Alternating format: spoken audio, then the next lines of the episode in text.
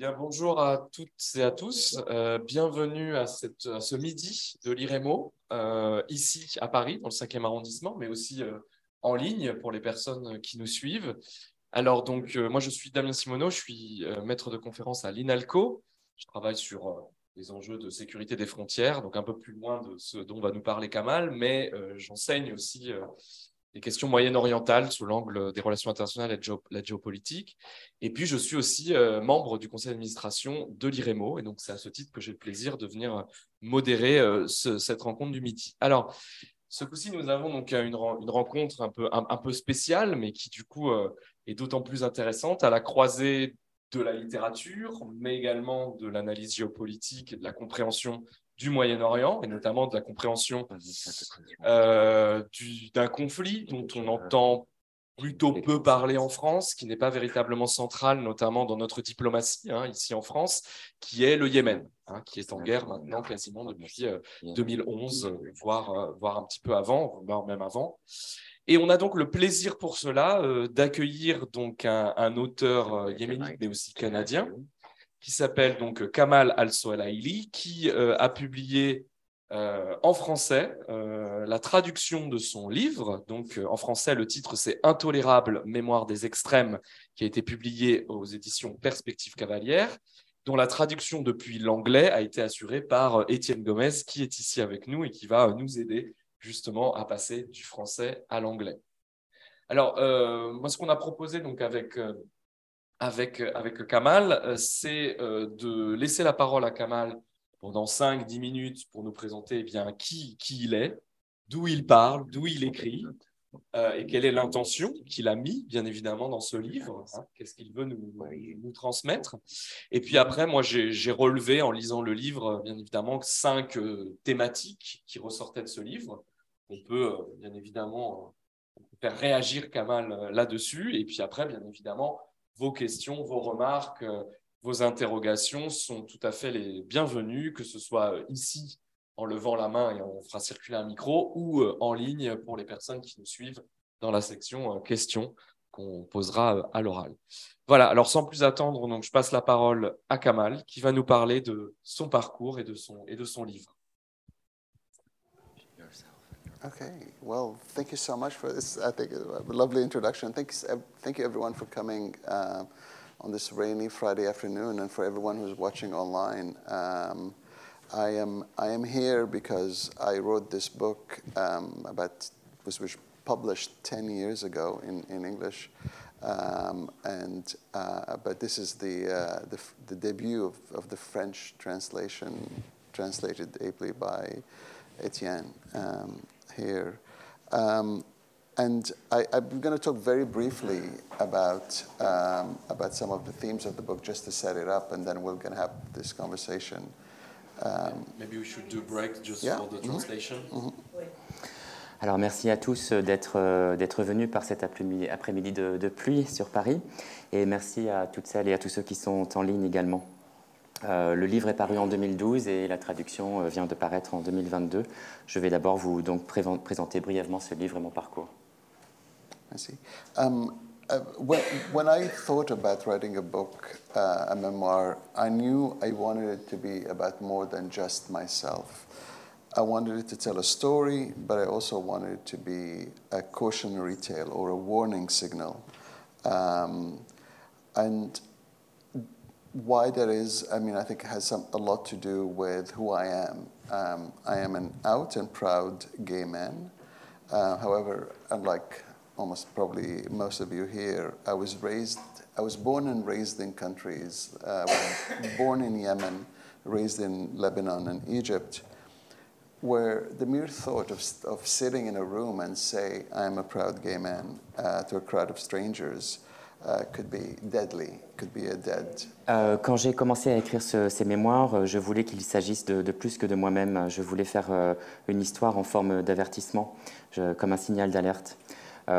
ici, je, peux dire que je suis un, homme fier d'être homosexuel, mais je suis né dans des endroits, je suis né au Yémen et j'ai vécu dans des endroits comme le Liban et l'Égypte où il serait impossible de dire ça dans, de telles conditions. So I, I wanted the book to go beyond the individual and into the collective. um, I wanted to tell a story of a family and a story of a Middle East that, while was never perfect, was very different from the Middle East and the Arab world you see and hear in the news today. Donc je voulais aller au- au-delà de l'individuel, je voulais euh, donc m'orienter vers le, le collectif, et c'est pour ça que je voulais écrire une histoire euh, de ma famille qui euh, représentait aussi une certaine histoire du, du Moyen-Orient. How exactly? I think my, the main argument is in the book is that political Islam inf- infiltrated um, what I describe as a secular family uh, when my oldest brother fell under the spell of the Muslim Brotherhood. and he began, he began to limit the freedoms of my sisters um, and, and sort of impose a much more religious interpretation of life on, on everybody in the family. Um, and lives that were full of promise and hope became full with, uh, um, with a grudge against the world, intolerance towards anyone who is different. Donc en fait, l'objectif, c'était de, de- de parler d'un certain islam politique euh, et qui s'est infiltré dans, dans une famille euh, jusque-là laïque. Euh, le vecteur, ça a été mon, mon frère euh, aîné, Elmi, qui, qui s'est radicalisé et qui s'est mis à imposer euh, ses vues, notamment sur mes sœurs. Et la vie prometteuse que nous avions toujours eue euh, a basculé à ce moment-là. different in the way I am. I am a different. I am different from my family. I'm different from a lot of people um, that I grew up with. Um, I knew from the time I was 13 and 14 that I was gay, um, and that in, that realization coincided more or less exactly.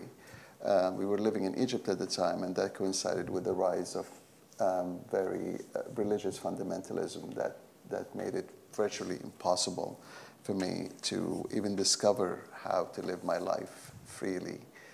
Um, I, the theme of the book is uh, the pursuit of dignity. Um, I wanted to live my life in dignity. I wanted to be who I am without having to apologize um, or to live in secret. Donc moi, j'étais différent dans, ma famille. J'étais un... Et, de toutes les personnes avec qui j'ai grandi. Euh, j'ai compris que j'étais euh, homosexuel à, à 14-15 ans et, et cette prise de conscience a coïncidé avec un certain contexte euh, social, avec l'essor du, radicalisme qui rendait impossible ma vie d'homosexuel. Dans ce, dans- et, et en fait, ce qui s'est passé, c'est que j'ai vraiment voulu vivre dignement, euh, vivre une vie d'homosexuel digne et fier de l'être. Um, and wh- while my family was going through um, the grip of religion, um, education offered me a way out, and uh, education offered me the path to liberation. Uh, in many ways, as I said, this book is a pursuit of liberation.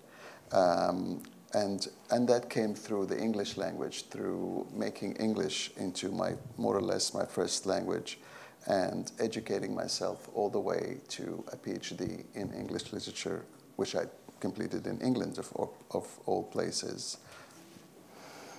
Et donc pendant que ma famille euh, tombait sous le joug du- du- de l'islamisme, euh, moi je, je suivais un parcours d'émancipation et cela passait par euh, la langue anglaise, par la culture anglaise. Et donc je me suis mis, euh, j'ai commencé des études euh, d'anglais et de littérature anglaise que j'ai continué, que j'ai poursuivi jusqu'à l'obtention d'une d'une thèse de doctorat en Angleterre. And in, in, the, in, in England and then in Canada, I found the freedom I was looking for. More than just freedom, I found my true self in, in, in, and, um, and I also found success. Um, I'm a successful writer, journalist, author, university professor, head of the uh, head of director of the department of a big school in Canada.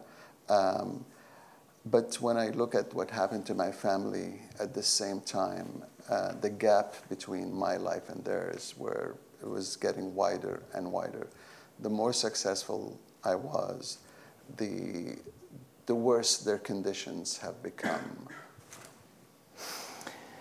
Et en, Angleterre, puis au Canada, j'ai trouvé plus que la liberté. J'ai trouvé, en fait, je me suis trouvé moi-même tel que je suis. Et j'ai trouvé aussi le succès.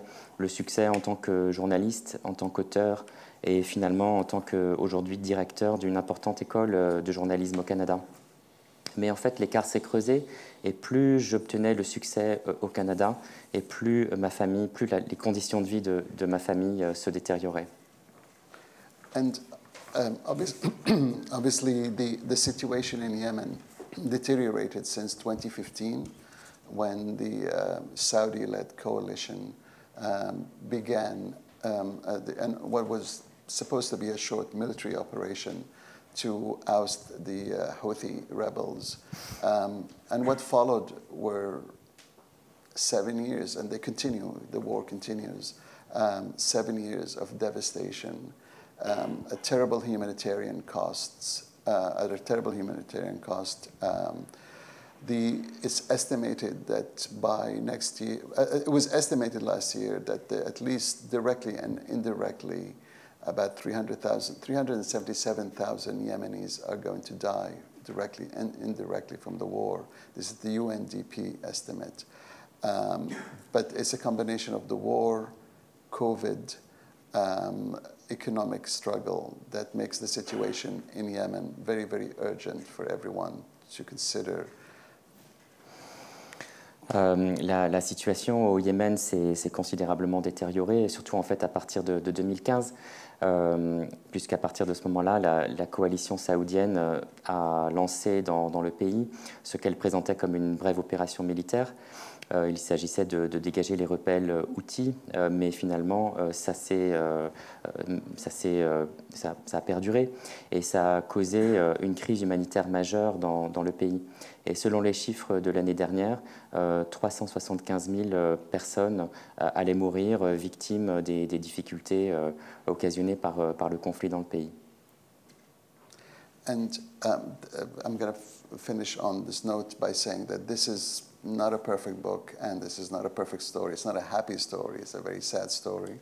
Um, but I hope, I hope that um, anyone who reads it uh, will remember Yemen, will remember the people of Yemen, and will remember that they, they need support, they need help, they need to, the situation in Yemen needs to be discussed more openly um, in, in global media because there is truly a humanitarian disaster unfolding a famine where 80% of the population doesn't know where their next meal is going to come from.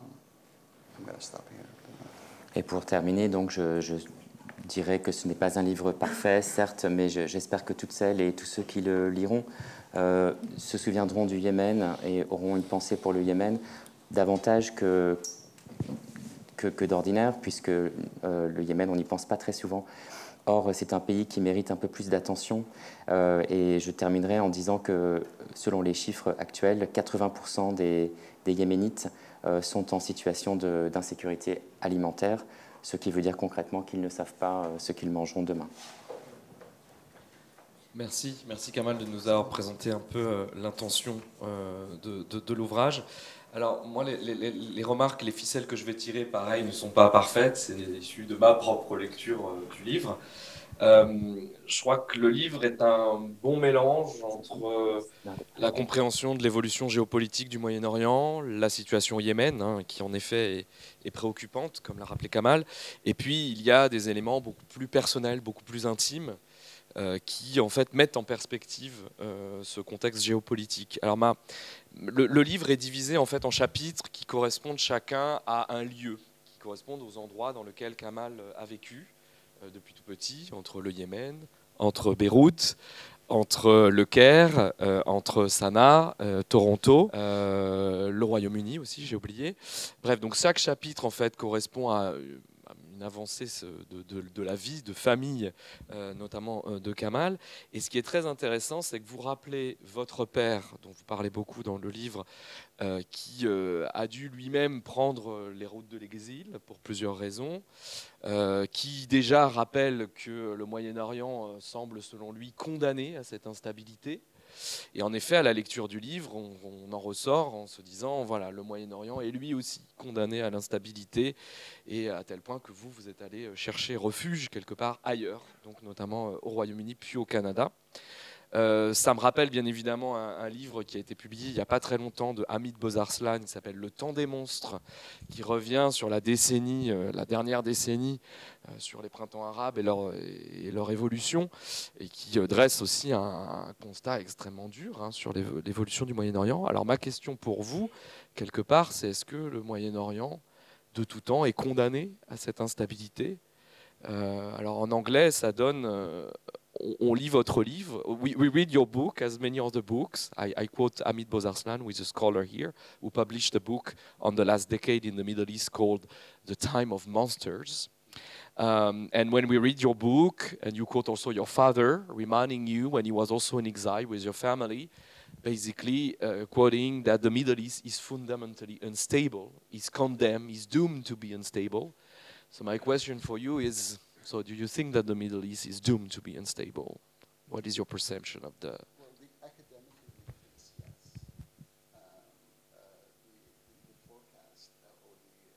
Picture on the ground um, uh, does not give me a lot of hope. The human in me, the uncle uh, to 13, 14 nephews and nieces, uh, the brother to a number of sisters and, and, and, and brother and just the human in me likes likes to think that there is hope, um, uh, that there is still a chance. And there was when this book was written. There was the promise of the Arab Spring. Um, but in all honesty, I'm very realistic, and I don't necessarily see um, a, a long-term resolution to the many, many problems besetting the Middle East in general. L'universitaire en moi n'y croit pas beaucoup. Euh, le, tableau qu'on a sous les yeux ne, me donne guère d'espoir. Euh, donc j'aime croire qu'il y a de l'espoir, notamment quand le livre est sorti, euh, c'était l'époque du printemps arabe. J'ai dix frères et sœurs qui, ont traversé cette période-là et leur parcours pouvait donner espoir. Mais je suis également réaliste et je, je, je crains qu'il n'y ait peu de solutions à, à tous les conflits qui euh, traverse actuellement le, Yémen. Peut-être pour continuer sur cette question de l'aspect géopolitique qu'on retrouve dans le livre, vous mentionnez à la fin vos neveux et nièces, hein, vous parlez aussi de leur euh, relative jeunesse, on va dire, dans la société yéménite, vous êtes toujours en contact aussi avec eux, ils, apparaissent à la fin du livre. Euh, comment vous percevez le rôle, les possibilités de cette jeune génération au Yémen? Qu'est-ce que, vous en tirez? What, is your, your you mentioned at the end of the book uh, your niece and your nephews that are, for some of them, in Yemen still, that are uh, living there. So, how do you see their own perception of what's going on in Yemen and their future in the Middle East? Yes, that's that's a very good question. Um, I, I, I, don't want to speak on their behalf, but but but I'll speak in, in general terms. Um, I think a number of young people, there's a divide between those who believe in activism and believe in change and want to make change um, using art, using um, um, you know, social uh, initiatives. Uh, um, and those who are, like myself in a way, have given up and decided to leave. Um, I get a number of messages um, from people saying, How can I leave? How can I do what you've done? and and obviously, what you know, the, the answer I was saying earlier is that I hope I hope that there is there is a, um, a, a, resolution or there's a there's a way for everyone to who wants to stay in, in Yemen to stay in Yemen. Uh, because not the thing is not everybody wants to be an immigrant or a refugee. People don't make that decision lightly, um, and everyone has the right to feel happy and safe in their own homeland. Um, mhm. euh, donc oui, c'est une très bonne question. Alors, je, ne peux pas parler pour, euh, pour mes neveux et nièces, mais ce que je peux dire, c'est que euh, il y a un fossé entre ceux qui, croient au changement et qui, euh, qui veulent provoquer ce changement par l'art, par exemple, ou par l'action sociale, et ceux qui, comme moi, ont renoncé et, et, sont partis. Et en fait, je reçois beaucoup de messages de personnes qui me demandent comment partir, comment, qu'est-ce qu'ils peuvent faire pour partir. Et le, fait est que ce n'est pas tout le monde qui, peut partir. Euh, et, en, même temps, euh, ils ont raison. Chacun a aussi le droit de, de vivre euh, en sécurité et dignement sur son propre territoire. Alors, une autre question, c'est aussi, vous, vous décrivez dans votre livre, bien évidemment, votre propre stratégie, escape strategy, mhm. votre stratégie de, de réfugié, de, de, de, de quelqu'un qui a voulu donc euh, partir pour se reconstruire euh, ailleurs. Et vous vous excusez même euh, à la page 211, vous disiez, vous adressez au lecteur en disant ceux qui qui, pense que euh, j'ai fait toutes ces études par euh, passion euh, n'est pas complètement correct. Pour moi, les études au Royaume-Uni, le doctorat, c'était aussi a way out, une manière aussi de, de, de, de partir. Alors, bien évidemment, ce livre, c'est aussi, ce n'est pas qu'un livre qui décrit la géopolitique du Moyen-Orient dans des termes, oui, plutôt pessimistes, mais c'est un livre aussi qui retrace la trajectoire d'un migrant contemporain. Euh, on va dire, euh, à partir des années 80, euh, 90 et 2000. alors, la question que je voulais vous poser, c'est quelque part, comment vous, vous percevez votre trajectoire migratoire? Est-ce que elle est entre guillemets spécifique pour un yéménite de votre de votre de votre âge pardon? Ou au contraire est-ce que il y a d'autres elle, elle, est au contraire très très très, très exceptionnel. So my question is basically that you're describing um, at some point how studying abroad was for you a survival strategy, and you even apologize to your readers saying that uh, I'm not only a good scholar or a good journalist, uh, I also studied and went to England because it was a way out actually so that's uh, very uh, transparent from you to say that actually um, so my question is of course that the book is re reminding us about the journey of a Yemeni, Yemenite migrant. How specific is your trajectory? How exceptional it is, according to you, or how banal it is actually to fulfill these studies abroad to try to migrate, mm -hmm. and how what are how is it how is your book representative of the Yemeni diaspora basically abroad? Mm -hmm. um, uh, so in many ways, I was very lucky and privileged. Um, I was able to, you know, to get scholarships and study in England, uh, which is not an option for uh, for um, millions of people around the world who who want to leave. So I wouldn't I wouldn't say that my story is representative, because most people who from Yemen who are refugees are take very dangerous route to become refugees, or they end up in very difficult circumstances in Cairo, Malaysia, in Turkey. There, there are hundreds of, hundreds of thousands of refugees uh, and living very difficult lives. Um, uh, so in some way, my, my journey is not typical. Uh, however, um, I, um, for me, English, like, I can't emphasize enough how English language was my key to everything I have done. Uh, I knew I couldn't even be a gay man without being able to speak English fluently and absorb the, the English, or the, like North American English, gay liberation narrative. Um, that is very important. And I have a couple more notes, but maybe I just stop to help mm -hmm. Etienne. Euh, sous, bien des aspects, j'ai eu de la chance et, même on peut parler de, de privilège. Euh, j'ai pu faire des études en Angleterre, euh, ce qui n'est vraiment pas une possibilité pour les millions de, migrants arabes de par le monde. Les, réfugiés yéménites prennent beaucoup de risques pour partir et ils vivent souvent des vies très difficiles, par exemple en, Égypte. en ce qui me concerne, je ne peux pas assez souligner l'importance de l'anglais, à quel point l'anglais a été la, clé de tout. Euh, je maîtrisais bien l'anglais. Et c'est grâce à l'anglais, c'est vraiment l'anglais, la langue anglaise et la culture anglaise qui m'a servi à, à, à, migrer et aussi à revendiquer mon, mon identité gay. And the other note I want to add this related to this is um, by making English my first language, in a way, Arabic, which is my native tongue, became my second language. It's not a language that I speak very well anymore, or write or read in very well. I probably can still speak it. Um, and that made the gap between myself and my family even wider uh, because I can't really communicate with them. Um, I like I, it's a sense in, in an act of self-protection. I, I will, I, I, I willed my Arabic to a trophy to disappear in order to make English the dominant one, the dominant language in my life. Um, and that had a great cost, obviously, on my fluency of Arabic.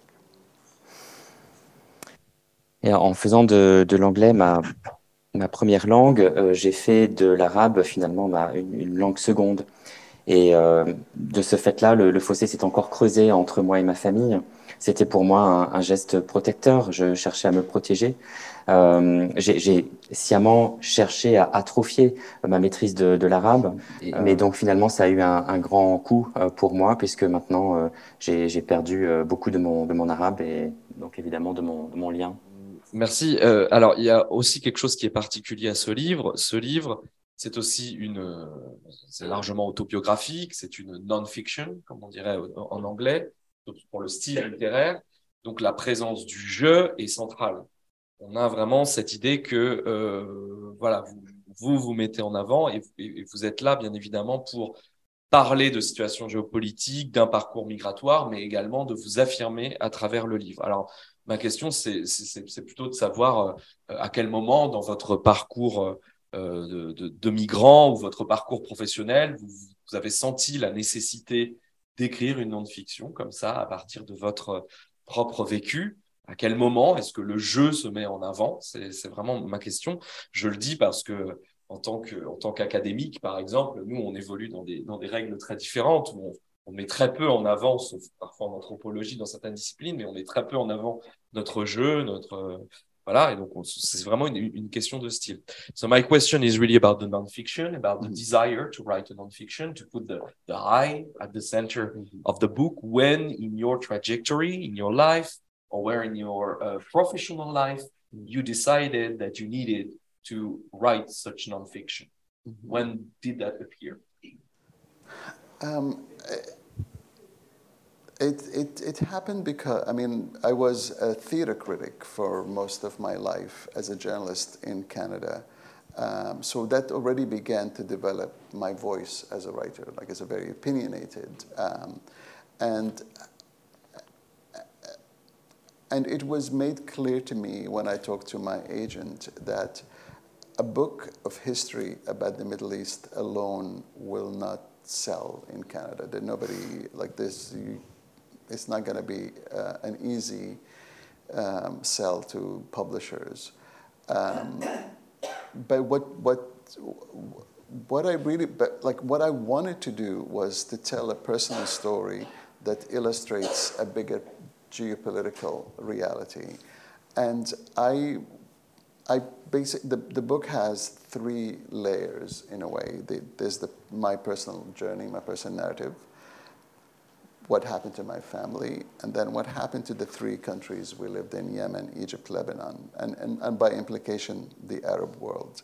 Um, and I, I, because I'm a journalist, I, I think that that made the book much more accessible than an academic book or a, a, literary book that is purely about you know self like internalizing. Um, so I think I think the journalist in me likes the, that combination of of multi-layered narrative, um, and I th- I'd like to think it worked, but that's that's up for the reviewers and the readers. It's going to be insane. Thank you. Euh, en fait, quand je suis arrivé au, Canada, j'ai commencé ma carrière en tant que critique de, spectacle. Et donc, j'avais des jugements assez tranchés euh, sur, euh, sur l'art et, la littérature. Et quand j'ai parlé à mon éditeur de ce, de ce projet de, de livre, en fait, il est apparu assez clairement qu'il y avait peu de ventes à attendre des, mémoires d'un Yéménite si on, si, on les si on les limitait à cela. Et donc en fait, j'avais envie que cette histoire personnelle illustre une réalité géopolitique plus large. Et dans ma perception, ce, livre a, trois, on va dire, trois points d'équilibre. D'un côté, c'est ma vie personnelle, de l'autre, c'est la vie de ma famille, et en arrière-plan, c'est l'évolution du, monde arabe. Et cela, me, semble-t-il, euh, permettait de rendre le livre beaucoup plus accessible pour euh, le lectorat canadien. Et euh, le journaliste en moi aime aussi ce, genre de millefeuille.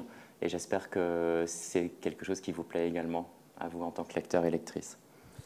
La question que j'ai envie de relancer là-dessus, c'est pour qui vous écrivez? Pour qui vous pensez écrire? For you, do you think you're writing for? For a Canadian audience? For your family? For yourself? Mm-hmm. Wow. Okay. Uh, question. I, know that most writers, the, the, the, most writers would answer this question and say they write for themselves. Um, and I agree with that to some extent uh, because this book is, in a way, is a therapy session for myself. It's, it's, it actually it started in therapy. It started in a friend saying, um, um, I, I, was depressed after my last visit to Yemen, and, and a friend saying, You're a writer, write about your feelings. So that's the origin of this book. Um, but I'd be lying if I didn't say I'm also a journalist, and I'm a, I'm a really experienced journalist. At that point, I had um, almost 15 years as a journalist. And I know that I write for an audience. Um, at that point, it was a Canadian audience. Um, um, a Canadian audience who is curious about the Middle East but doesn't know a lot about it. Um, and has a lot of stereotypes about the Middle East that I would like to challenge. So, so yes, again, like the writer, like the, the writerly answer is, I write for myself. I but I also I'm a journalist, and I knew there has to be um, an imagined audience, even. Um, and my imagined audience is actually female, sympathetic, um, and interested in other people and other people's experience. Ah, ah beaucoup disent qu'ils n'écrivent que pour eux, et oui, d'une certaine façon, j'ai commencé par écrire ce livre pour moi. Ça a été une thérapie. Euh, j'étais en fait en dépression quand j'ai entrepris, quand l'idée m'est venue, et en fait l'idée m'est venue d'un ami. C'est un ami qui m'a conseillé d'écrire euh, ce livre sur mes origines. Mais euh, je mentirais si je disais que je n'écrivais pas pour un public. Je suis quand même journaliste. Et le public canadien entretient beaucoup de, stéréotypes sur le Yémen. Et j'avais envie de, corriger ces, stéréotypes, ou en tout cas un certain nombre d'entre eux. Euh, donc, euh, si vous m'interrogez sur mon, public euh, tel que je l'imagine, on va dire que c'est un public plutôt féminin, empathique et qui s'intéresse au monde arabe et au Yémen. ok, alors la, quatrième point que j'avais envie de mettre en avant, c'est que vous, l'avez dit aussi, hein, vous, vous avez embrassé un récit de libération gay, entre guillemets, gay liberation, en anglais euh, dans votre trajectoire. C'était pour vous aussi une source d'émancipation, une source de. Euh, ça fait partie de votre trajectoire migratoire. c'est vrai que le livre, dans le livre, vous accordez beaucoup de place à des éléments plutôt de l'ordre de l'intime, de l'ordre de la sexualité. vous défendez le fait que vous avez choisi une trajectoire euh, de outing, on va dire, plutôt, plutôt à l'occidental, que vous n'auriez pas pu euh, être vous-même euh, dans les sociétés du Moyen-Orient dans lesquelles vous étiez. Alors, bien évidemment, ce, livre, il peut s'inscrire dans tout un ensemble d'autres types de productions aujourd'hui, d'écrits, d'expositions, de podcasts. Alors, je pense bien évidemment à la magnifique exposition à l'Institut du monde arabe qui s'appelle Habibti en ce moment, qui vient bien évidemment interroger la manière dont la sexualité est utilisé et créé et, par euh, dans les sociétés du Moyen-Orient. Et puis je pense aussi à ce podcast qui est disponible, qui s'appelle L'Égyptien libéré, euh, qui est sponsorisé par Arte, je crois. Je te regarde, Johan, mais il me semble que c'est sur Arte. Pareil, où on a euh, une volonté quelque part de, de, de, reparler des questions de sexualité au Moyen-Orient pour essayer de casser les stéréotypes aussi que nous aussi, peut-être ici par orientalisme en France ou en Europe, nous avons vis-à-vis de cette thématique. Donc ma question pour vous, c'est en effet, qu'est-ce qu'il y a d'original à euh, mettre en avant cet aspect intime et sexuel dans votre livre, ou au contraire, qu'est-ce qui, euh, est beaucoup plus. Euh, euh, oui, qu'est-ce qu'il y a d'original selon vous à, à, vouloir mettre ça en avant et, et, et, qu'est-ce que vous, sur quoi vous voulez nous faire réfléchir là-dessus? Sorry, it was a bit long, but I tried to contextualize.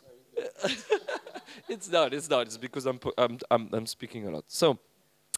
Uh, no, what I like, what I love in the book is that you you put uh, in the middle of, the book, of course, your your intimacy, your sexuality. It's also a, a, a, character in itself in the book, and you're also defending that you uh, embrace the Western narrative of homosexuality and gay liberation as a way for you to to, to, to liberate yourself and em emancipate yourself from your from your society and your family and your origins. Uh, I was also reminding that your book could be read as many other cultural production right now, whether podcast, exhibition at the Institut du Monde Arabe that you will probably see this afternoon, um, that are also questioning the centrality of sexuality uh, in the Middle East. So there are now uh, there are podcasts. I was quoting a podcast in French, which is called uh, "The Liberated Egyptians." Maybe we can send you the link if you want. It's in French. Uh, anyway, so my question for you was: What is original, according to you, to put this intimacy and sexuality in the middle of your narrative? Uh, is it, of course, a political statement? How is it? How it is so? And how do you perceive the the reflection about sexuality in Middle Eastern societies nowadays. Wow, okay. Big topic. but it is, of course, very important in I, the book also. I appreciate that. Um, so I, I could have written this book um, about the Middle East and about myself and said nothing about my sexual. Like, there is a way to do it. Um, but that would be extremely dishonest. Um, and yes, it was a political statement to be openly and unapologetically gay in this book. Um, there are, when I was growing up um, in Cairo, and even when I went to live with my family in Yemen, there were just no examples of gay content, positive gay content in the Arab world, none whatsoever. Um, now there is, maybe uh, to some extent, and the Habibi exhibition is an example of that. Um, uh, even when I wrote this book, um, there, it, it, was, it was the first of its kind in the English language that is, um, that is not written, uh, uh, that's not hiding behind fiction or autofiction, but is factual, is memoir. Um, and I, uh, uh, let me just finish one mm-hmm. thought. Um, I, I appreciate that there is a choice that I made, um, and, and, the choice is I can either be gay or be Arab. I can't be both. Uh, and I'm from the generation that made the choice to be gay. I know that there's a new, younger generation that came after me that, you know, in their, now in their 20s and 30s, born in the 1980s and 90s, who are saying, I don't have to make that choice. I can be both. I want both in my life. But unfortunately, or fortunately, it depends on how you look at it, for me, that was not a possible uh, combination. Wow.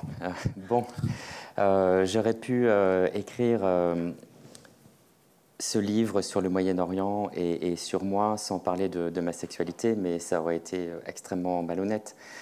Euh, moi, je voulais un livre qui parle de mon homosexualité sans aucune concession.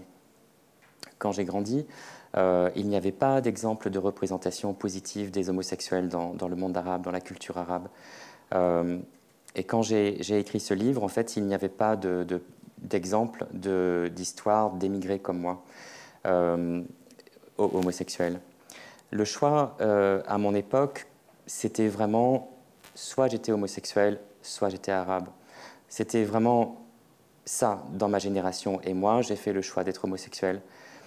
Je sais qu'il y a une nouvelle génération aujourd'hui, des gens qui ont 20 ans, euh, une vingtaine d'années, qui ne veulent pas faire ce choix, qui refusent de faire ce choix et qui revendiquent à la fois une identité d'homosexuel et une, une, identité d'arabe. Mais pour moi, c'était tout simplement pas possible. Merci. Euh, alors ma, dernière question, euh, euh, va peut-être permettre de faire le lien entre ce livre et d'autres livres, d'autres travaux que, que, que, que, vous travaillez, Kamal. en effet, on sent dans le livre une sorte, alors je dirais pas de nostalgie, mais il y a cette idée que où que je sois, où que vous soyez, pardon, je parle à votre place, désolé, où que vous soyez, le Moyen-Orient revient toujours. C'est-à-dire qu'on a beau avoir eu une trajectoire migratoire qui s'est émancipée du Moyen-Orient, qui a cherché même à rompre d'une certaine manière, vous en parliez sur la langue notamment, c'est quand même très fort, mais que ce Moyen-Orient revient tout. Et ça, euh, en sociologie des migrations, quand on analyse des parcours migratoires, c'est quelque chose qui est relativement bien balisé en sociologie des migrations. Et bien évidemment, la référence en France qui revient sur ça, c'est Abdelmalek Sayad, c'est un sociologue franco-algérien qui a euh, publié un, livre, c'était en 1999, qui s'appelle La double absence.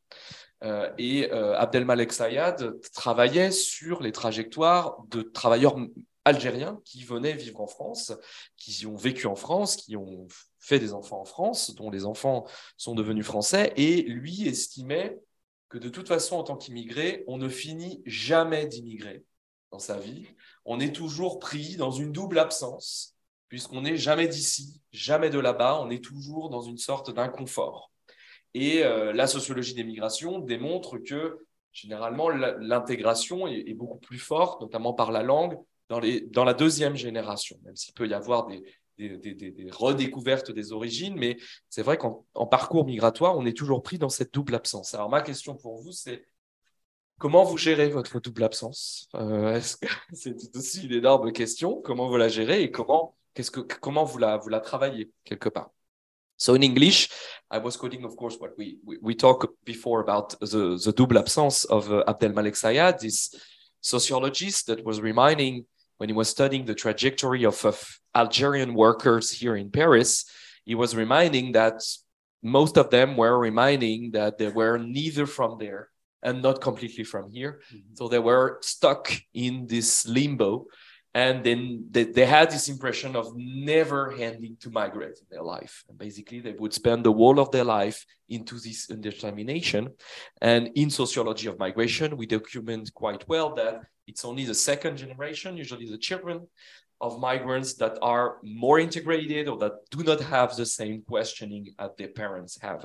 So my question to you, and it is also present in the end of the book, mm-hmm. uh, you mentioned it, the Middle East always comes back.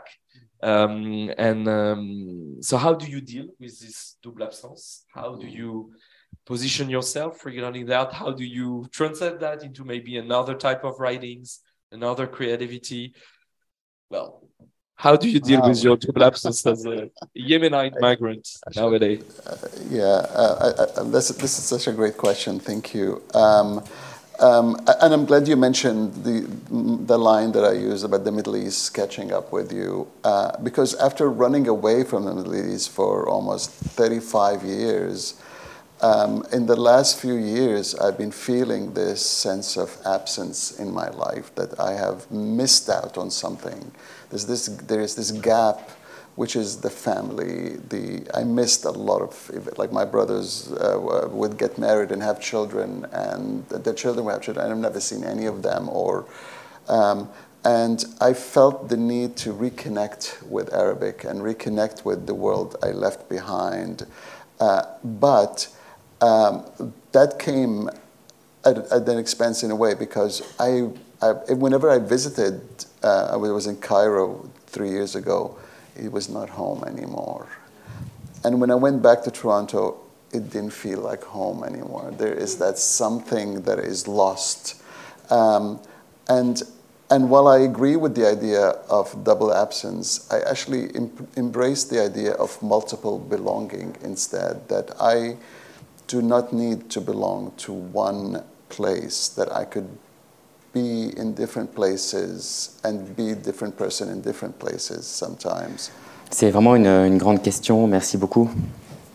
Euh, et j'aime aussi le, fait que vous évoquiez euh, un thème du livre qui est cette idée que le Moyen-Orient vous rattrape toujours.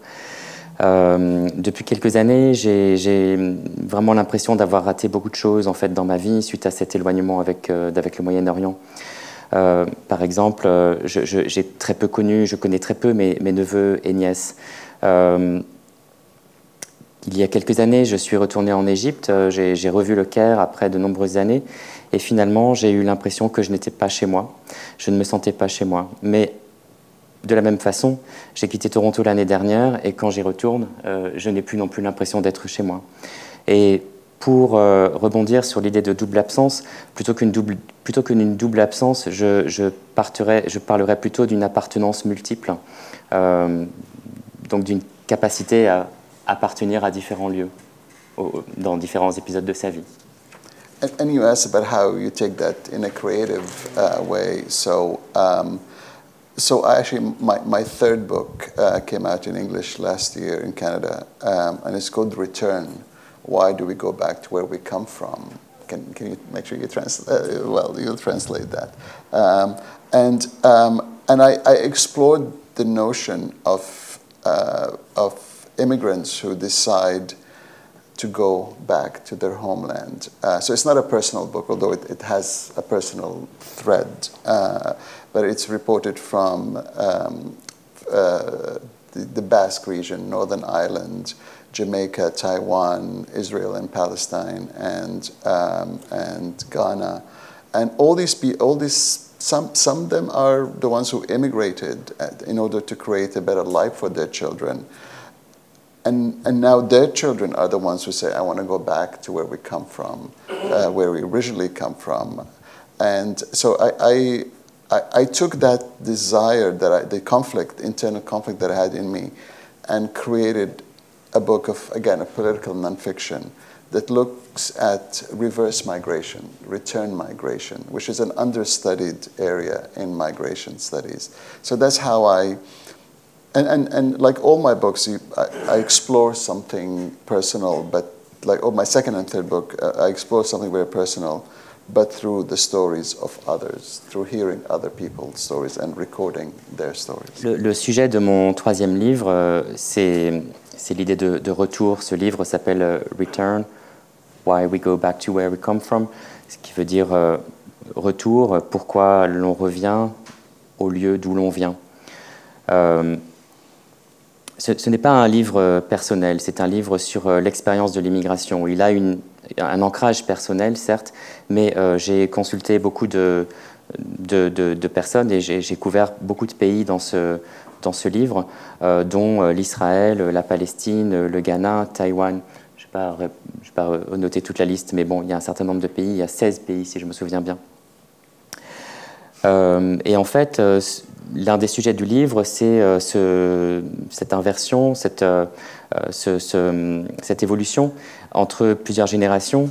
une génération qui avait le désir de donner de meilleures conditions de vie à ses enfants et finalement la génération des enfants qui annoncent à leurs parents qu'ils veulent retourner dans un pays qu'ils n'ont jamais connu. Euh, peut-être une dernière question. Qu'est-ce que, qu'est-ce que, le, qu'est-ce que le Yémen pour vous aujourd'hui alors?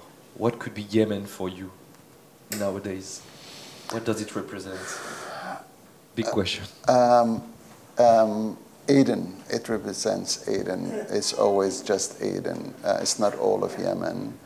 Um, I'm, I'm, uh, it's, it's the place where my parents met, um, where their parents uh, met. And um, so my connection to Yemen, even though my family lives in Sana'a, my emotional connection is just to Aden because this is where as you can tell in the book, you know, there's a lot of mythology around Aden. Uh, it was, it, it, sounded like it was a perfect place. Um, and maybe that's obviously with all mythology, it's just nostalgia. Um, but I, I don't relate to all of Yemen. Like I was, I was three years old when I left, and then when I came back, I lived for like 19 months. Um, in like, so in total, I never lived more than five years of my entire life, and I'm 58 years old. Um, so Yemen is, is, is part of who I am, but not all of it. It's just this little former British protectorate of Aden. Le Yémen, euh, pour moi, c'est le, pays où mes parents se sont rencontrés et où leurs propres parents se sont rencontrés. Euh, donc moi, oui, je, me sens attiré par Aden et j'ai conscience qu'il y a une part mythologique dans ma vision d'Aden. Euh, et c'est vrai que en fait, j'ai très peu connu le, Yémen. Aden, déjà, est très différente du reste du Yémen. Et de toute façon, que ce soit à Aden ou à Sanaa, je n'ai pas passé plus de cinq ans de, ma vie au Yémen. Merci. Alors, peut-être qu'on peut maintenant euh, ouvrir la parole et prendre éventuellement des remarques, des questions, des interrogations, peut-être en ligne aussi. N'hésitez pas à nous, à, nous, à nous interpeller, à nous faire signe si vous avez des, des questions à poser à, notre auteur aujourd'hui. Oui J'ai pas compris la dernière euh, partie de votre de ce, que, de ce que vous avez dit. La toute dernière. Euh, oui. Bah, en gros, moi, j'ai posé la question de, du Yémen. Qu'est-ce que le Yémen représente maintenant pour lui après tout ce trajectoire?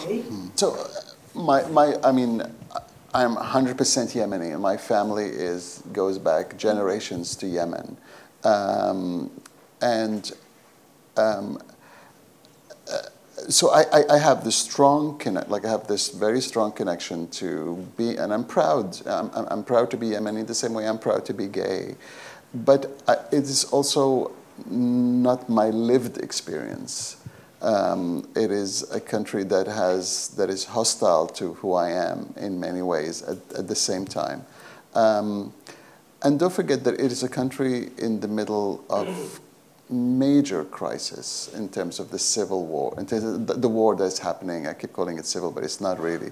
Um, it's an international war, um, and I, I, I feel that the last thing that Yemen needs right now is another privileged Canadian academic going there and saying, you know, you're my home, take me back. Um, and I just want to, um, I, am happy just to raise awareness of Yemen for now. I mean, very few people know that, um, that France is the, uh, sells um, nine, has sold $9 billion worth of arms to Saudi Arabia and United Arab uh, Emirates that have directly and indirectly inflicted major suffering on the people of Yemen. Um, I, this is something that, that I feel should be known more universally. Euh, alors oui, je suis vraiment 100% yéménite. Euh, dans ma famille, euh, j'ai des générations d'ancêtres euh, qui sont yéménites, donc il y a évidemment un, un lien très fort et je suis fier d'être yéménite, euh, tout comme je suis fier d'être homosexuel. Mais euh, je n'oublie pas que dans mon expérience de vie, c'est un pays qui est hostile et qui a toujours été hostile à ce que je suis. Euh, il y a aussi que c'est un pays qui traverse une crise majeure, une guerre civile depuis de nombreuses années. Euh, et malgré toute ma sympathie pour ce pays, je, me dis que le Yémen n'a vraiment pas besoin d'un universitaire canadien privilégié comme moi qui débarquerait pour revendiquer un lien privilégié avec ce pays. Une chose que je, que je peux ajouter, euh, c'est que euh, ce pays donc, traverse une guerre civile et que on, une guerre civile qui s'est dégradée en conflit international à laquelle la France contribue euh, par la vente d'armes et que c'est un fait qu'on ne répète pas suffisamment. Um, does Yemen is, is Yemen part of your multiple identities? Part of it. Oh, you have multiple identities. Does Yemen has a part of it? You know, even if I even if I choose not, it's it's it's what other people think of. So even though I've lived in Canada for 26 years, I notice whenever somebody writes a bio for me, they say Yemeni Canadian writer and journalist. Uh, they don't like if someone is came from uh, Ireland, they don't say Irish Canadian. They just say Canadian. So it'll always be part because we're the hyphenated immigrant, especially if it's racialized. is something I explored in my second book called Brown. Um, it never loses that hyphen. So it's, uh, it's info- uh, is it part of my identity? it's not the strongest part of my identity in the sense that I grew up in Beirut and Cairo. So my Arabic, my understanding of Arabic, my understanding of culture is much more influenced by Lebanese and Egyptian influences. I mean, in, and this is something in the book.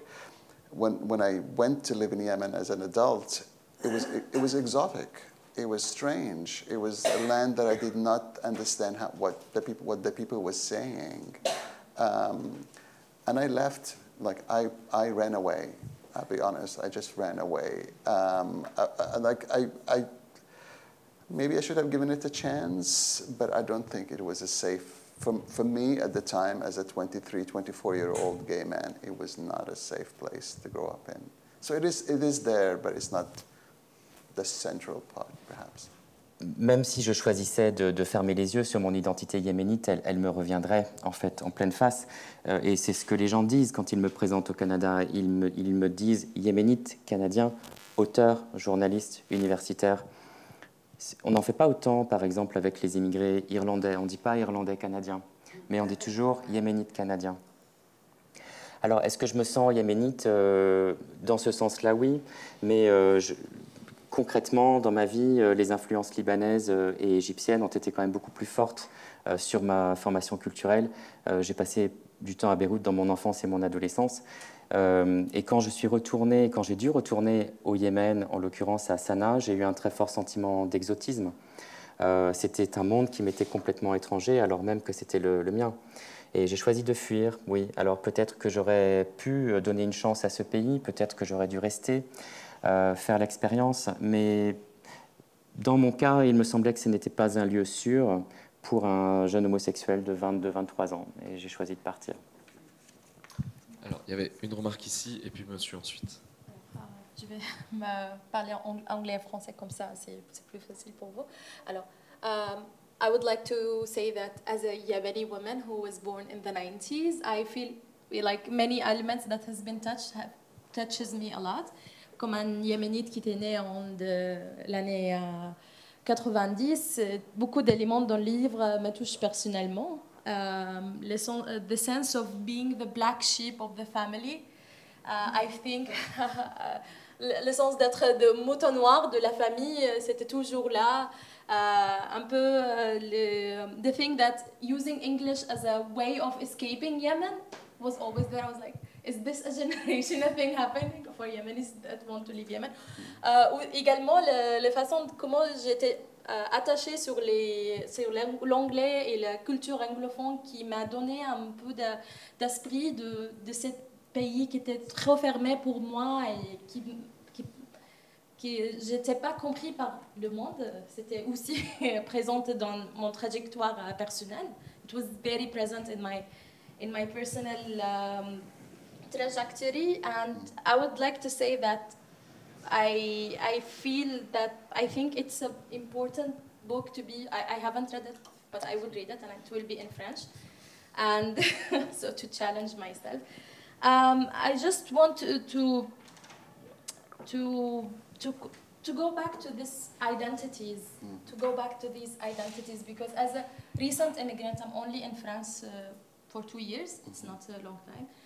Euh, euh, j'aimerais euh, revoir sur les, les doubles identités ou l'identité mixte, car je suis un immigrant en France depuis deux ans, c'est pas trop longtemps. Et j'ai tous les jours cette, cette question qui, qui ressort, ressort qui je, que je suis? ok, je suis yéménite, mais est-ce que c'est mon identité initiale Donc, mon mari, il est francophone, c'est cette relation qui est un peu. So I'm always posing this question of mm. who I am, these, uh, these questions of either I am a woman, I am a Yemeni, I am married to someone who is very Yemeni French, who is very into the culture. So I want us to, to go back. I, it's very interesting to, to hear from you more. How did you no. like, traverse all of these uh, identities? Right. Yeah. Um, uh, I mean, it was easier for me because I immigrated by myself. So I didn't have, like say, I didn't have, I didn't, I wasn't part of a family that immigrated. I, I, I, I immigrated at the age of, I went to study in England um, when I was 24 years old and then immigrated to Canada when I was almost 32. So I was an adult. And, um, and, and again, I'll, I'll, I'll answer the same way I answered earlier. Uh, my identity was the gay identity. My belonging was gay culture. It, it opened a door, a community. Uh, I felt that I replaced the Arab community with the gay community. So that was really my identity was built around gayness and, and, and sexual expression. Um, and I and, and I I really ignored Arabic. I, to me, Arabic was a language of oppression. Like it oppressed me sexually. It oppressed my ideas. It didn't allow me a chance to experiment with thoughts. Uh, but mostly it oppressed my sexuality. Um, so why do I want to maintain a language that oppresses me? But also, that was my 20, I was in my 20s, I was young.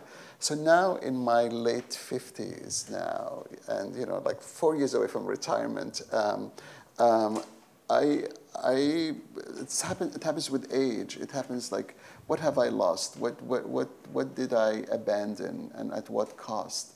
So I am, I just want to say that I am still struggling with these questions uh, and getting older doesn't provide answers necessarily. So you have 30, 40 years ahead of you of questioning your identity. But I, I am lucky, I'm lucky that I found something that, that gave me a home. And if you look at the book, um, it, uh, when it was written and when it was came out, it's dedicated to Toronto. It's, it is about a place in the world that gave me unconditional home. Uh, that has changed since, since Trump and Brexit and all that stuff. That has changed a little. Uh, but, but at the time this book was written, I found my place in the world, and it is to be a gay journalist in Canada, in Toronto. Je, pense que c'était plus facile pour, euh, pour moi, car en fait j'ai immigré seul, je n'ai pas immigré en famille, ce n'était pas un schéma d'immigration familiale. Euh, quand je suis arrivé euh, au Royaume-Uni, j'avais 24 ans. Quand je suis arrivé au Canada, j'avais 32 ans. J'étais vraiment déjà adulte. Et, et, pour moi, ce qui motivait cette, cette migration, c'était vraiment mon identité d'homosexuel. Euh, et, en fait, c'est au milieu homosexuel que j'appartenais. Je peux vraiment dire que j'ai remplacé l'identité arabe par l'identité homosexuelle. Le Moyen-Orient, pour moi, à ce stade-là, c'était un symbole d'oppression. Euh, l'oppression sur la pensée et l'oppression sur ma sexualité en particulier. Mais j'étais jeune, j'étais vraiment à la fin de. J'allais sur mes 30 ans. Euh, maintenant, je suis plus âgé et évidemment, je vois les choses différemment. Donc, euh, je, me pose par exemple la question de savoir ce que j'ai raté euh, à cause de cet éloignement-là. Et finalement, vous avez beaucoup d'années devant vous pour vous poser beaucoup de questions qui changeront au fil du temps et vous n'aurez pas forcément les réponses. mais moi, ce que je peux dire, c'est que j'ai la chance d'avoir trouvé un nouveau chez moi, un nouveau territoire. Et si vous ouvrez le livre, vous verrez que euh, ce livre est dédié à, Toronto. Je l'ai dédié à Toronto parce que c'est vraiment une ville qui m'a ouvert ses portes de façon inconditionnelle. Je me suis vraiment senti chez moi. Alors évidemment, aujourd'hui, ça a changé, euh, notamment avec le passage de Trump. Euh, je me sens moins chez moi dans, un pays où ce genre d'idéologie commence à s'infiltrer. Mais c'est une autre question. J'ai une question euh, qui est vraiment liée, c'est pour ça que je me permets de la poser à ce que, vous venez de dire. J'aimerais savoir quelle est votre définition du, du mot home? Et comment est-ce que vous définiriez le mot home? Et après ça, où est, where is home? C'est où le home chez vous? C'est où chez vous? How would you define home and where is home? Um, uh, th th you know, again, that's the whole subject of the third book. Uh, um, I was just saying yesterday that home to me is a big city. Um, and this is why I don't feel at home in Vancouver. Um, and I, a city is a place that allows you, to disappear into the crowds. Um, that doesn't put that does that not everybody knows who you are and you so you are you have that freedom to experiment. Um, I belong and I'm at home when I am in Toronto, New York, Paris, London. I am an urban person, a city person. Um, so to me, that, that's, my, that's my immediate definition of home. The other, the other part that is related is like it's literally a home. It's literally an apartment, a place where I feel safe. I can close the door and feel comfortable and safe. So a, lo- a, a lot of people who immigrate to go back to their homeland the first thing they do is they buy a place. So a home in the homeland is an integral part of the de their definition of a homeland, is this physical structure that can protect them and keep them safe. Euh, en fait, euh, chez moi, c'est vraiment le, le home, c'est vraiment tout le sujet de, de, mon troisième livre dont je parlais tout à l'heure. En tout cas, pour moi, euh, ce que je peux dire, c'est que chez moi, je me sens chez moi dans les grandes villes. J'ai besoin d'une grande ville pour être chez moi. Et c'est d'ailleurs la raison pour laquelle je ne me sens pas chez moi à, Vancouver. Euh, une grande ville vous permet de, disparaître, de vous fondre dans la masse. Et de ce point de vue, je suis complètement un homme des villes. Euh, pour apporter un complément de réponse à votre question, je dirais que le chez moi, le home, c'est vraiment quatre murs. Euh, c'est un logement dont on peut fermer la porte. Euh, et en fait, l'une des premières choses que les, que les gens font quand ils, quand ils émigrent, c'est littéralement de s'acheter quatre murs. Et alors bon, là, jeu de mots entre home et homeland, le chez moi et la patrie. Donc c'est le, le, le, comble du, du, chez moi, c'est d'avoir son, enfin le, du home, c'est d'avoir son home dans le homeland, c'est d'avoir son chez moi dans son pays. Dans cet ouvrage, vous avez dit que vous avez traité des sujets qui relèvent de l'intime et de la sexualité. Votre intimité, votre sexualité. Et ce livre, vous l'avez publié d'abord en anglais, puis il est traduit en français. Est-ce que vous pensez aujourd'hui qu'un auteur comme vous peut exprimer ces deux thèmes, mais en arabe pour un public arabe? Je vous pose cette question parce que au détour d'une lecture d'Adonis, le regard d'Orphée, c'est un, entretien entre le poète Adonis et la psychanalyste Huria Abouhad. Et ce dernier, Adonis, parle de ce poète. Il parle de ce poète pré-islamique. J'aime pas le mot jahilia qui est complètement faux, qui veut dire euh, euh, l'ignorance. Parce que la, période de la, euh, dite de la Jahilia, pour moi, c'est une période de lumière. Et ce poète, je ne sais pas, c'est Amrul Qais, qui est mort, euh, je crois, 544 après Jésus-Christ. Vous me corrigez si c'est Amrul Qais ou Tarafa. Et ce dernier, dans un poème, il décrivait euh, un moment où il était dans pleine intimité charnelle avec une femme, et cette femme donnait le sein à son bébé et l'exprimer en poésie. Est-ce que aujourd'hui on peut exprimer la même chose euh, quand on parle de l'intimité, de la sexualité, mais en arabe? Okay. Oh, oh okay. Um, so I think the, the first part of the question was about like intimate scenes or whatever written in English. They had to be written in English because I don't have the vocabulary in Arabic to write about them in any other language. I don't like. I don't even know what the words would be. Um, um, and and my my gay my gay life exists in English, full stop. That does not exist in Arabic. I had a partner in this, and I mentioned that in the book, um, uh, who was Syrian, and and he and I never spoke Arabic, because both of us did not want to be um, to use that language about our relationship.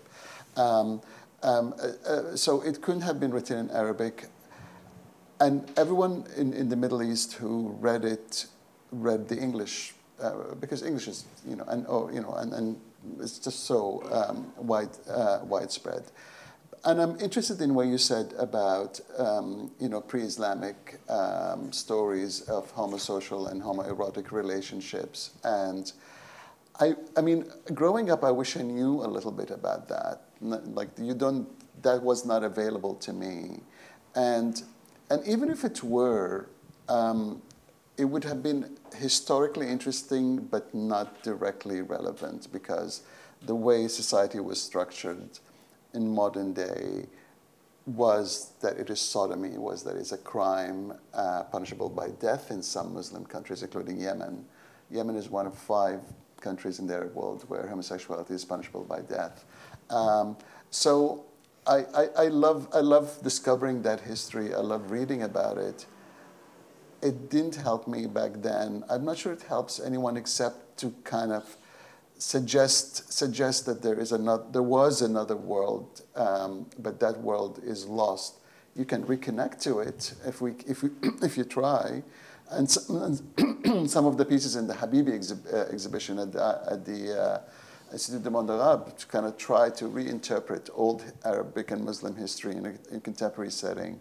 Um, but for an, the average gay and lesbian or trans person growing up in the Middle East, hearing about these stories may be wonderful, but it does not offer them um, a dignified, like a, a, an approach to live their life. And, and uh, I, I want to emphasize that it is about dignity, is about having the right to live and say, I am who I am, and not to be beaten down by society. Euh, bon, pour ce qui est de la première partie de, votre question, euh, en fait, il n'y a pas de vocabulaire en, arabe pour exprimer tout ce que j'avais à dire. Je, n'aurais pas su quel mot employer pour euh, parler de, ma vie, de ma sexualité en particulier. Ma vie d'homosexuel s'exprime en anglais, point à la ligne, il n'y a rien d'autre à dire là-dessus. Dans le livre, il est question d'un partenaire que j'ai eu qui était d'origine syrienne et le fait est qu'on ne parlait pas arabe ensemble. On était tous les deux arabes, mais on ne parlait pas arabe. Euh, parce que pour nous, euh, notre vie euh, ne devait pas s'exprimer dans cette langue-là. Pour ce qui est de l'autre partie de votre question, vous parlez de, de la culture arabe pré-islamique. Et c'est vrai que quand j'avais 15 ans, quand j'ai grandi et quand, que je me suis découvert homosexuel, j'aurais bien aimé en savoir plus là-dessus. Euh, ça aurait été fascinant et très intéressant. Maintenant, je ne sais pas si ça aurait été très pertinent non plus.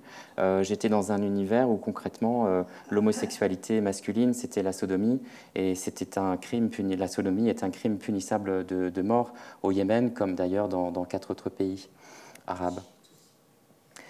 Alors oui, c'est un monde intéressant, un monde antique qu'on peut retrouver, mais aujourd'hui c'est un monde perdu et qui ne, qui ne peut pas forcément apporter grand-chose. Euh, bah, L'exposition à Bibi, euh, en ce moment, au, à l'Institut du monde arabe, euh, présente justement toute une génération qui essaye de refaire le lien avec une autre culture arabe, avec d'autres cultures arabes. Mais ce que j'aimerais dire, c'est que ces, autres histoires, ces autres récits n'offrent pas de, dignité aux homosexuels, pour les homosexuels qui sont au Moyen-Orient ou dans le monde arabe. Euh, L'essentiel, c'est de leur offrir une dignité, de leur permettre de dire je suis qui je suis et de lutter contre l'oppression. Alors, je me permets de relier une question qui est euh, en ligne. Je ne sais pas si Kamal a des éléments là-dessus. Existe-t-il, euh, êtes-vous en relation avec des associations au Yémen qui défendent le droit des personnes LGBTQI+. So the question is uh, quite basic. I don't know if you have the answer. Mm-hmm. Either are you in relation uh, with uh, NGOs or association in, in Yemen that are defending the rights of people LGBTQI no. plus? No, not that I'm aware of. Um, no. Pas que je sache. I, uh, hello, I don't know if uh, uh, the person that asked the question, so I I, uh, I happen to know uh, some NGOs or at least some people in Yemen uh, or outside, outside, outside Yemen, sorry, um, that are working for the LGBTQIA plus rights. Uh, there is notably Hind Al Ariani. She's a Yemeni uh, act refugee activist. Now she's a uh, refugee in Sweden, and from Sweden she works with the UN in order to provide safety um, to LGBTQIA plus in Yemen, but this safety goes through uh, fleeing your own country. So. Mm-hmm. Oui, et en, français, si la personne euh, veut, une réponse à sa question, il existe des ONG euh, au Yémen, mais surtout à l'extérieur du Yémen. Il y a notamment Hind Al-Ariani, qui est une journaliste et activiste yéménite réfugiée en Suède et euh, qui travaille avec l'ONU pour assurer pour assurer la sécurité de personnes LGBTQIA+ au Yémen, mais cette sécurité passe par la, fuite en fait et la, recherche de refuge ailleurs que dans leur pays. I, mean, I, sh I should say that I, I like, I, because of this book, I get a lot of you know requests for help, and and then in Canada, groups that try to privately sponsor gay refugees from Yemen, so twice now. Um, I've either written letters of support or, um, or testified in writing um, for, for the, the condition in Yemen. And so, so I do, but not, not from an NGO in Yemen, particularly. Euh, oui, donc suite à ce livre, en fait, il a eu beaucoup de demandes, enfin, il a eu beaucoup d'attention euh, au Canada et il a eu beaucoup de, de demandes d'aide. Et en fait, le, oui, il soutient des associations au Canada, mais qui ne sont pas basées au Yémen. I would like now to pose a question that is more political. So today is 14th of October, which is the day that revolution in South Yemen started. Like it's a day that is very much celebrated. Uh, and I, from what we heard, you have a very pessimist uh, point of view of the situation in Yemen and in the Middle East.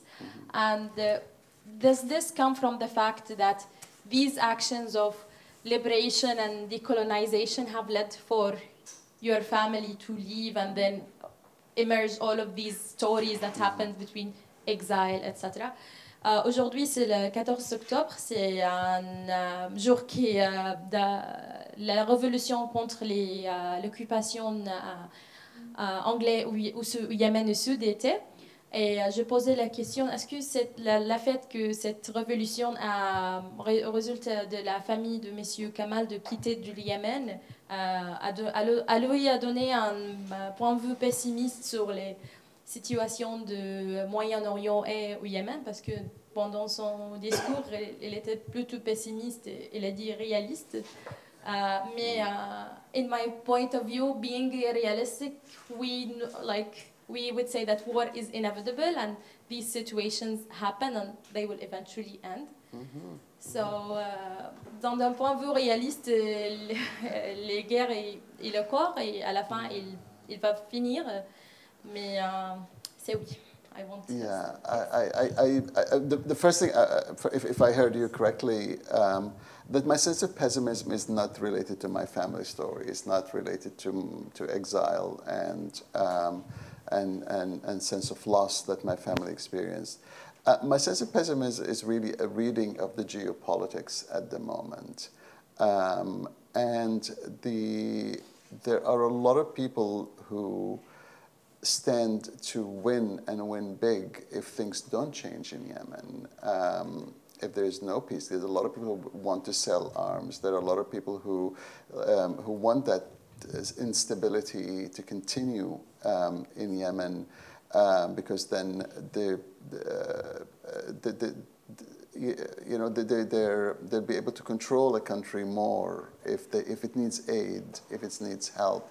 Uh, there's the, you know, the savior, the savior uh, narrative. Um, uh, so it, it, it, I mean, if you, um, I just look at the world around me. I look at the, you know, what's happening in Ukraine. I look at what's happening even in the U.S. in, in Trump politics. I look at some of the policies coming out from uh, from the UK, from Liz Truss recently, um, and and I am not optimistic about a world getting better. I look at environmental deprivation and loss. Um, and, conti- and, and big governments continue to give subsidy to the oil and gas industry. I just feel like the, the world has tipped in favor of um, you know the very rich or the very politically powerful dy- dynasties or families, um, and that millions of people are paying the price, and, and, and among those millions are the people in Yemen. So it's not, it's not a personal sense of pessimism, but just looking at the bigger picture. And as I said, the very first question that I would, they may ask me was, and I answered it like personally, I hope I'm wrong. Like I really hope I'm wrong.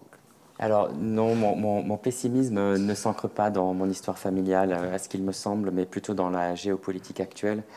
Il y a beaucoup de gens qui ont beaucoup à gagner avec le marasme actuel, notamment les, fabricants d'armes. Et puis, euh, il y a aussi euh, cette façon de se présenter en, sauveur, qui est cette facilité-là euh, dont, on- dont les gens peuvent jouer. À cela s'ajoute, par exemple, ce qui se passe dans d'autres pays. Regardez Trump aux États-Unis, regardez Truss au, au Royaume-Uni. Ce genre de personne a, de l'avenir de- devant elle. Euh, donc c'est ça qui me rend pas optimiste. Et quand on voit tout ce qui se passe également avec euh, la, la dépendance au pétrole et au gaz, ça n'arrange pas les choses.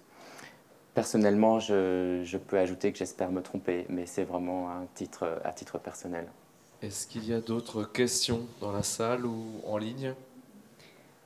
Moi, j'ai une question qui pourrait peut-être finir, sauf s'il y a d'autres questions. hein, Je ne veux pas monopoliser du tout le. Ah, Vas-y. Joanne.